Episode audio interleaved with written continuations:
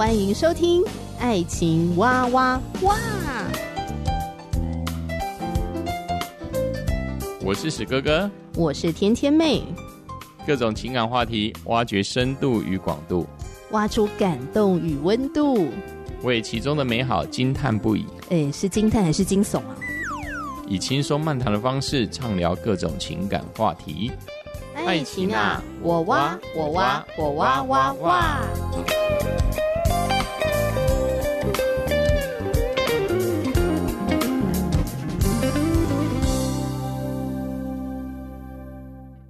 我是天天妹，今天再次邀请到我的好朋友来节目当中聊聊天，就是李恩宇，欢迎。Hello，天天妹好，各位听众朋友大家好。恩宇呢是 RFC 国际认证财务顾问师，专精于理财教育、个人与家庭的财务规划、收支、资产风险管理。我们今天要聊的就是结婚了，夫妻的财产怎么办呢？到底我结了婚之后呢，财产我们应该要怎么样管理呢？是要共同管理呢，还是分开管理呢？是各自的水缸，还是大水缸理论呢？就是大家其实是有这个疑惑在里面。那我甚至还有听过什么，有一个姐妹呢就跟我说，呃，她老公呢跟她讲，你应该要把钱交给我管理，齁，我要来掌管家里面的财务。理由就是因为圣经说丈夫是妻子的头，所以你应该要把薪水都交给我来管理。那老公的说法就让这个姐妹很疑惑，嗯。真的是满脸疑惑，诶，你跟我读的是同一本圣经吗？那段经文是可以直接运用在家庭的财务上哦。他就很多疑惑这样，所以他就私底下来问我这个事情，问我跟史哥哥是怎么做。我就说哦，我跟史哥哥是大水缸理论，但主要在管理财务的是史哥哥，因为我在婚前我就很直接跟我老公说，我不擅长财务管理，所以就交给你来管。这个姐妹听了之后，她就哦有点解惑了这样子，所以。她也没有把财务交给她老公管，后来反而是他们两个夫妻沟通过后，先生觉得应该还是太太比较会管，所以他就把薪水都交给太太。好，OK，我觉得这个还算是一个比较算是 happy ending 啦，好，这个有良性的沟通，但是真的就是。结婚之后，到底这个财产要怎么管呢？就你的专业来看，什么是夫妻财产制？然后有几种的财产制？那夫妻又该怎么做出比较合适的选择？嗯，哇，这个。啊，夫妻的这个理财啊，或者是财务规划，哇，也是一个非常大的议题啊。对啊，这个一集可能也讲不完，只好敲完下集。哇，这个哇，没错，真的怎么管哈？那这个真的是一门学问，或怎么规划？对啊，我觉得这是夫妻当中常常遇到的问题哦。刚刚天天妹有提到说，哎，这个夫妻财产哈，那到底分哪几种啊？哈，那大概是它的差别跟在哪里哈？那我这边。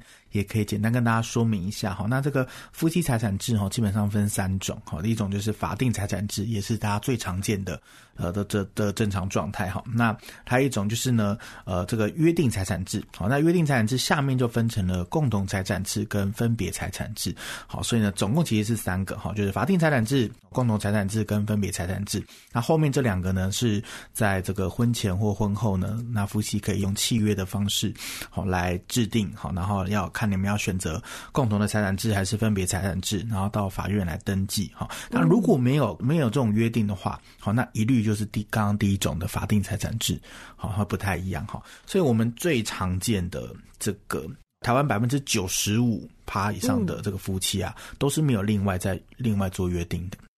相对有特殊需求的情况，他们才会用约定财产制。好，那大家最常见、最常听到，大概就是我们的郭董哈，郭董他跟、嗯、跟这个太太他曾心颖他们的方法就是用分别财产制。好，嗯、那其实也相对是有他们有他们相对这种特殊的需求跟考量，好，所以他们就会特别还做了这样的一个安排。好，那去向法院来做登记。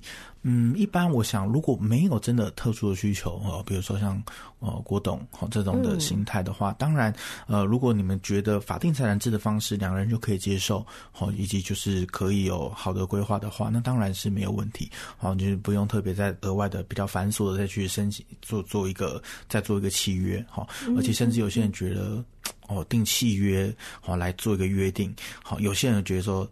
这个就已经破坏了一个感情，哈，就是。哎，你觉得这个跟我们信仰有没有冲突啊？呃，跟信如果要定契约的话，对，你觉得有冲突吗？嗯，我觉得这个 圣经在这个可冲可不冲。对，圣经在这个部分并没有谈的那么清楚哈，就跟其实我们前面谈的投资理财啊，嗯、很多人说基督徒被投资、贷款、保险啊这些，圣经没有讲，当然没有讲那么明确。对，但是有些大方向，如果我们要找一些大方向的话，我觉得还是会落在我们熟悉的经文哈，就是。凡事都可行，好，他们都有益处，好，就是说，我们还是要回到说，呃，你当然要怎么做这些决定决策都可以，可是到底他的目标跟他的初衷是什么？嗯，是，好，对，还是而且很像是很像我们熟悉的经文说，我们一生的果效都由心发出，好，我做这个约定，或做这个制度，或用这个方式，我的目标跟目的到底是什么？我是要保护谁吗？或者是我是要呃希望可以达到什么样的效果？所以这个是要由自己，如果以基督徒来说，你要当然要明确的，也要有一个祷告跟印证，好、嗯，知道说呃我们为什么要这样做，好，以及这个是两个人的共识在哪里。那所以如果都是法定财产制、嗯、，OK，那进入婚姻之后是要怎么样去管理呢？你会觉得比较倾向是共同管理的，还是就是各自的独立的财政？呃，我觉得实务上我们遇到的真的都有。好，就是说有夫妻他们是各自管理的也 OK，也没问题。而且他可能甚至我们像我们上集有提到，就是说在还是情侣阶段的时候，他们自己的这个理财规划已经做得很完整、很完善了。好，那事实上那也进到婚姻当中，可能只是针对共同的部分在做一些些，好，再做一些调整，那也没有问题。对，那甚至或者有了小孩之后，哦，再做一些调整。好，那这是一种。那大水缸制或者是说哈集中管理的话，也有哈那。也是普遍，其实相对普遍。好。就是刚刚提刚刚那个呃天天妹提到的哈，就是通常是谁擅长哈，啊可能交给谁，那另外一个人怎么样，就是领这个生活费，哈，有点这种感觉啦哈，领薪水。好，以前大家常听到就是说什么太太先生跟太太领薪水啊，哈，这个大概是啊也是一种方式啊，也是一种方式，所以他是要在两个人都有共识，好，以及以及他可能真的是一个啊效益最大化的方法好方式当中。好，来来决定，对，没有绝对的最好的，好，但是呃一，但是至少要是两个人都舒服的。嗯，对，像有些他有些先生领薪水是领的很不舒服的，对呀、啊哦，对，他很多抱怨的哈，或者说哦，一些是太太领薪水，然后太太就要、嗯、还要藏私房钱呐、啊，或存私房钱，哎，其实这个哈代表有些时候有些人大家是心里有一些不舒适，哦，但这些问题可能没有谈开来，嗯。嗯，所以谈到在结婚之后的这个财务管理，很多时候还是要进入到沟通的里面，嗯，是，然后这个当中可能有很多的是价值观的不同。金钱观的不同，嗯，嗯，好比说有一个先生呢，就讲他很受不了，为什么太太常常要买新的衣服啊，嗯，可是太太就觉得，因为我没有衣服穿。先生说什么叫没衣服穿？你整个柜子都是衣服，怎么会没有衣服穿呢？先生无法理解这样子。嗯，但是反过来呢，太太也说，那我也不理解你的金钱花费啊！你看你买那什么东西根本就没用到。对，没错。我买这个衣服，至少我可能一年还可以穿个两三次。嗯，那你买那个是什么？然后两个就会互相指责对方，互相攻击。对对对。呃，我觉得，哎、欸，这个真的很常见呢。我们那个食物上，我觉得常常，呃，我们面临到呃来咨询的消费者啊，或者是客户，嗯、最常见的其实还是会回到价值观的问题。嗯，对，就是呃，今天两个不同、完全不同的上帝创造独特的个体，你要凑在一起生活，然后你要用可能是同，就是呃。这些家庭共用的这些资源跟跟这些财务，哇，那这个是需要一定会磨合到分生活的方方面面，对。所以呢，像我在教会如果要分享夫妻的理财的话，呃，我的主题我会定的，我觉得蛮可爱的，就是说，哎，方向盘谁来转？啊，哦，今天哎，家里我们夫妻很像是一起理财，就很像是我们都坐在同一台车上，是。好，然后呢，但是方向盘是一个，好，那怎么转比较好？好，就是说是，是是因为没有办法两个人呃，只是真的只是完全的各转各的哈。最理想还是说，哎，我们共同决定好，我们最终的目的要去哪？那中间可不可以有两个人都满意的行程？好，比如说太太很喜欢去这个呃海边，好，那我安排了一个海边的行程。好，那先生很喜欢去山上，那我也安排了一个山上的行程。好，那我最后我们都到达一个我们共同想去的目的地。诶，那那这个就是有点像夫妻理财的实物上的状况。好，就是我们一同的可不可以共同的都满足两个人想要满足的？好，那这个是。在理财规划上，一个很重要的一个关键。嗯，我觉得这个很棒哎。嗯就是你说那个什么方向盘那个，嗯嗯嗯、对，方向盘只有一个，嗯、但是太太或是先生可以坐副驾。啊，对，然后轮流开，对对对，可以轮流开嘛。嗯嗯、然后坐副驾跟你在拿这个方向盘在开车的这个人，你有可能视角是不一样的，是，嗯，嗯，所以这个当中就要很多的沟通跟配合，是是，嗯、没错。所以这个是呃，一般如果说比较像是共同管理的话，我觉得他的方，他的他的面向会有点这样的感觉。对，那当然，当然，有些人说我真的跟对方是完全没办法 好凑在一起，可是呢，我们也没有要分开，好，我们还是好在一起。那当然，那就那真的不行，或许就是两台车没错，好，但是呢，这个两台车呢，可能就是呃呃，最终还是到达一起的目的地了，中间各自哦，当然这也是一种方式，但是普遍我觉得大部分呃呃还是会有一个家庭。以甚至像我常见，我觉得像是有基督徒、有基督信仰的这样的的家庭呢，在一起一起的管理上的这个共识度是蛮高的。嗯，就是我们一起集中管理，然后呃一起一起来享用上帝赐给我们的这这个这个这些资源。好，在区分你我的这部分，我觉得是。我看到的是，哎，我教弟兄是教弟兄姐妹是很不错的，都很愿意。嗯、其实大部分夫妻是还算愿意一起来处理。哦，也就是说，都结了婚了，嗯、还在继续 AA 的，相对来说比较少，比较少。哦，像我有遇过那种非常坚持结了婚了，我一定还是要 AA，、嗯、不 AA 不可。哇，这个可以要算得很清楚。对。可是 A A 到最后呢，当他自己个人的财务出了状况，比如说他失业了之后，嗯、他就发现他没有办法再坚持 A A 下去。是，对，这个真的哇，这还是要是时候调整吧。嗯，你又不是一个规则，然后一定要从头用到底这样。嗯嗯嗯，对。所以怎么分工呢？就是整个家庭的一个考验了。就是说我们在财务上，对，啊、对，然后如何的妥善运用这些资源。嗯嗯。像你自己结了婚嘛，然后现在又有三个小孩了，是你们应该会有做一些财务上面的规划，小孩的教育基金啊，嗯、你们生活的花费啊，嗯、比例啊，应该怎么做啊？嗯、还有，当我们讲到关于理财的时候，其实有分呃有形的财产跟无形的财产。嗯、像我觉得在家庭的资源里面，它有有形的，也有无形的。嗯，你们怎么去沟通这个事情啊？呃，就是当然我，呃，我觉得夫妻一起当然还是最理想，还是一起来制定一个家庭的一个财务计划。嗯，对，那那呃。而且呢，是刚刚提到，就是说两个人的最理想，但就是两个人的目标都可以一起完成。好，不不应该只是完成某一个人的目标而已。好，那是共同一起完成。而且而且，这个对于未来的这样的一个蓝图跟期待，是是一直在逐渐的呃，可能先发散，那慢慢再收拢一个共识。好，比如说我们常讲的，比如说退休金好了。好，两个如果夫妻两个人对退休的蓝图样貌长得很不一样，那其实也很难来共同来执行哈，就像我们之前节目讨论到的，有人想要在南投山上退休，阿里山上退休哈，有人想要在新义区退休，哇，那就不一样哈，你要预备的就不同。所以呢，夫妻在这方面呢，也要做讨论哈。子女教育金，诶，那牵扯到小孩的教育，好，那呃要。你要预备的部分是要送出国的教育金呢，还是国内的呢？哦，还是说，呃，就是当圆梦基金，不论他有没有用到，好，都有笔祝福他的费用。诶，那这些都是两个人有共识。哦，读私校还公校，哦有那这个也是我觉得我们常见哦夫妻会讨论到的。嗯，那所以呢，呃，我觉得还是呃，回到比较我们从我们呃这个。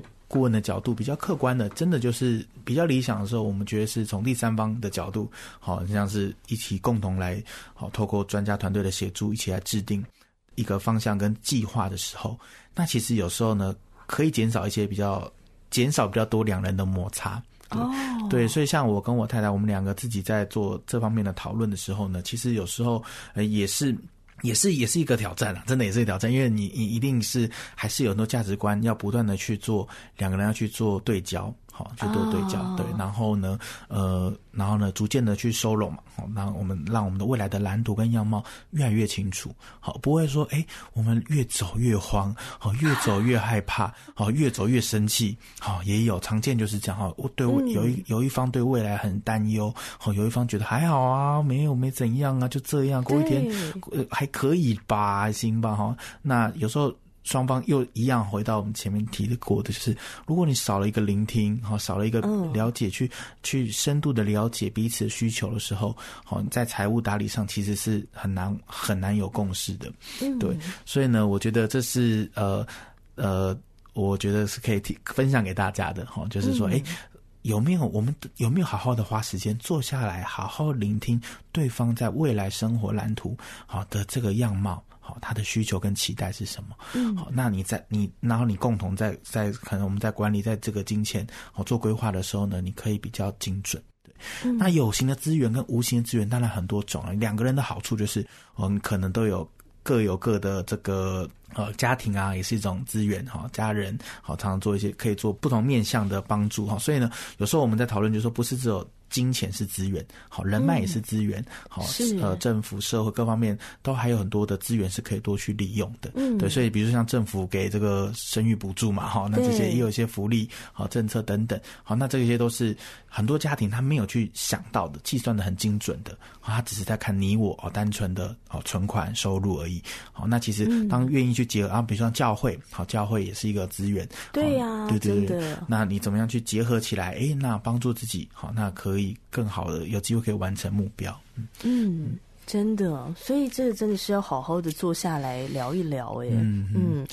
像我常遇到的一些伴侣啊，就是呃结了婚之后呢，就各自很忙碌了。嗯，那生了孩子呢，就是更更更的忙碌去了 光是要找一个时间坐下来好好聊个五分钟都非常困难，因为通常剩下那五分钟已经精神昏迷。没错，没错，嗯，就是想要放空的时间，所以没有什么时间好好的来谈一谈呃我们两个人的这个对于人生的目标啊，那对于我们现阶段呢，可以怎么样来做调整啊，我们要怎么样整合我们家庭的这些资源啊，可以更好的来利用啊，什么的，就是很少去谈到这些东西。嗯、所以当需要谈的时候呢，往往就会爆发很可怕的冲突，真的，真的很恐怖哎、欸。嗯，也有不少伴侣就是。爆发了之后就一翻两瞪眼了，然后就散了。嗯、没错，是、嗯。那可以存活下来的呢？就是好吧，我就认命，对这个婚姻还是要继续，嗯、我就只能忍耐哈，对我就继续。可能有一方会很委屈，对，也有可能是这样，委曲求全这样子。对，所以我们不要到那个大爆炸的时候，就是尽量不要进到那个时候，而是在事前，嗯啊。我们就可以有很多的沟通跟讨论。嗯、我觉得刚才恩宇提到的那个倾听，真的特别特别的重要。嗯嗯嗯。所以像我自己，我们家呢，我们是一个月一定会整理我们家里的这个。呃，财务的资讯，好，就是家庭的财务报表。说一个月吗？嗯，一个月会有一次，对对。好厉害！我们并不是属于每天记账的方式，嗯，但是我们就属于月，可以算是一种月记账，好，月来结算我们的家庭的财务状况，好，以月为单位，好来，因为两个人其实，在生活的细节太多的时候，你要每一天记账，那种呃，不一定适合每所所有人。对，那当然也看族群跟看公跟看跟看公用，对，那。所以呢，我们是一个月等于会有一次的机会，会做一些讨论。好，哎，我们有没有在轨道内？有时候我们有没有什么特别的状况？好，那哎，如果都没有，那其实还 OK。那我们可能就是以记录为主，跟双方大概确认一下内容。对，那有重大的状况需要讨论的时候，我们当然就会呃做讨论，或者是寻求呃资源或寻求帮助，也是一个。嗯嗯嗯。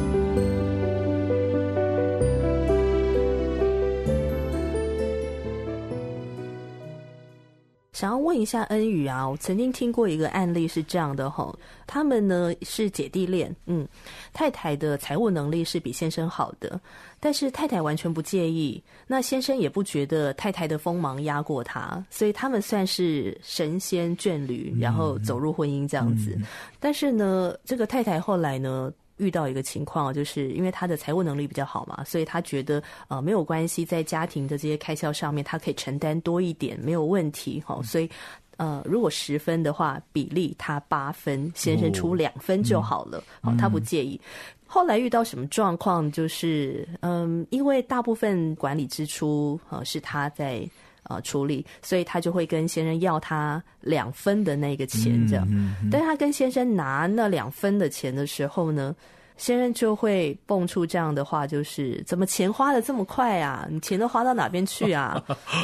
然后太太就爆炸了。嗯，嗯，就是这种话，他听第一次的时候，他还有耐心的稍微回答一下啊，我我不可能就是每一笔记得这么细啊，这样子。那财务家里面的这些支出开销要贷款啊，小孩的那些花费都是他在支出。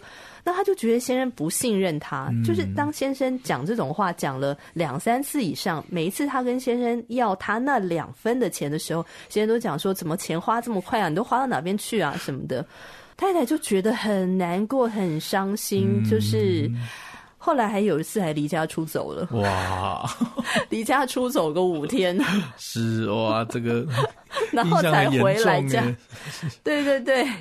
本来想说，哎，我们结婚前都觉得是神仙眷侣来的哈，嗯、进入婚姻应该会很顺呢，嗯、怎么会这样？